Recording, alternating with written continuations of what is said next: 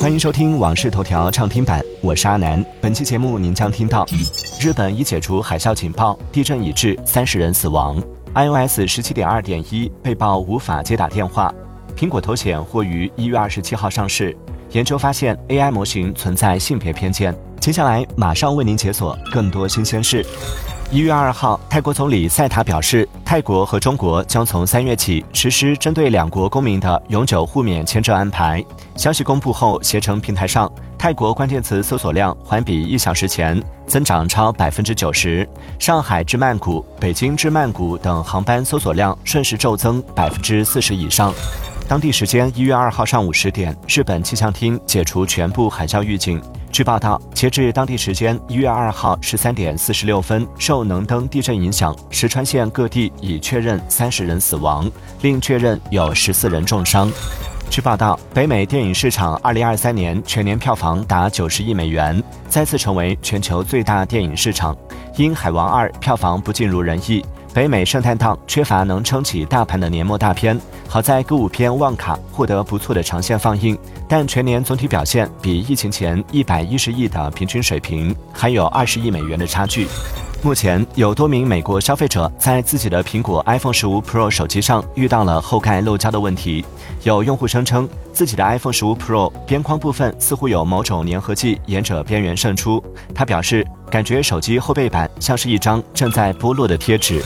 苹果近期发布的 iOS 十七点二点一更新，主要修复了在某些场景下耗电过快的问题。不过，升级之后，不少用户表示遇到了连接问题。据用户反馈，iPhone 十五系列机型用户升级 iOS 十七点二点一之后，无法连接运营商信号，导致无法接打电话或无法使用蜂窝网络流量。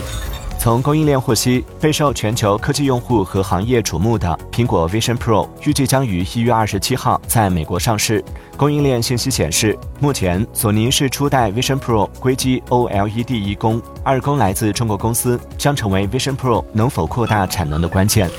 二零二三年，OpenAI 的 ChatGPT 等流行语言学习模型平台获得了巨大的欢迎，并激励更多科技巨头纷纷加入。专家表示，公司使用定制模型将在二零二四年呈爆炸式增长。企业将意识到，他们拥有大量数据来构建更多定制模型，以改进流程和效率。研究人员分析了五十个分为男性、女性和中性的人际角色，发现中性和男性角色比女性角色的模型性能更高。这表明人工智能系统对男性角色和中性角色的固有偏好高于女性角色。近日，腾讯科技深圳有限公司申请注册多枚微信轻游戏、轻游戏文字及图形商标，国际分类包括科学仪器、广告销售、教育娱乐等。当前商标状态均为等待实质审查。近日，深圳拉扎斯网络科技有限公司成立，法定代表人为陈长晓，注册资本一百亿元人民币，经营范围包括软件开发、网络技术服务、信息系统集成服务、电子产品销售等。股东信息显示，该公司由饿了么关联公司拉扎斯网络科技上海有限公司全资持股。一月二号，中国东航新接收第四架 C 九幺九大型客机，飞机编号 B 九幺九 E。据悉，该架 C 九幺九客机于二零二四年元旦前夕在中国商飞完成有关交付手续，正式加入东航机队。感谢收听《往事头条》畅听版，我是阿南。订阅收藏《往事头条》，听见更多新鲜事。